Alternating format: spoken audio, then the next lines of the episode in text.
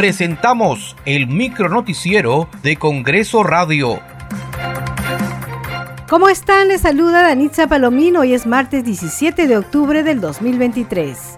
Estas son las principales noticias del Parlamento Nacional.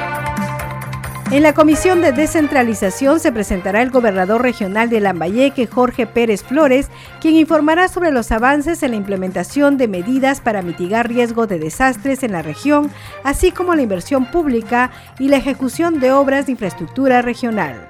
Hoy también sesionará la Junta de Portavoces, será a las 4 de la tarde en la Sala Grau de Palacio Legislativo.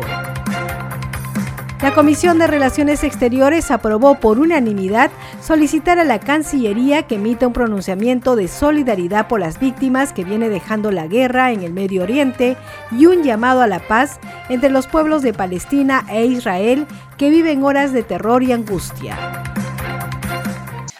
Señor presidente, el pronunciamiento por la paz ha sido aprobado por unanimidad con 15 votos a favor, 0 votos en contra, 0 votos en abstención ha sido votado por unanimidad.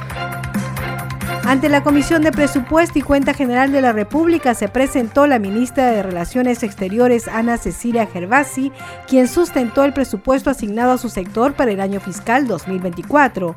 En otro momento se presentó ante esta comisión por el mismo motivo el gobernador de Arequipa, Roel Sánchez.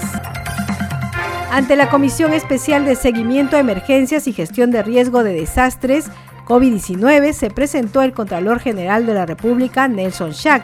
El funcionario informó que la región Piura ha gastado una cantidad significativamente menor de su presupuesto destinado a hacer frente al fenómeno del niño y otras necesidades prioritarias de la población.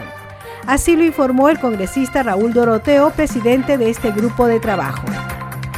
Bueno, nos ha informado el Contralor que le ha comunicado al, al Ejecutivo respecto al, diagnóstico y el seguimiento que viene haciendo y esperemos que corrijan, que hagan un viraje y que estemos preparados, ya no en la prevención, sino ante la presencia, en las próximas semanas se están presentando precipitaciones y debemos estar preparados todos.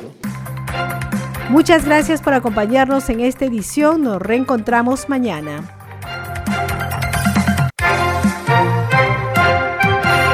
Hasta aquí el micronoticiero de Congreso Radio, una producción de la Oficina de Comunicaciones del Congreso de la República.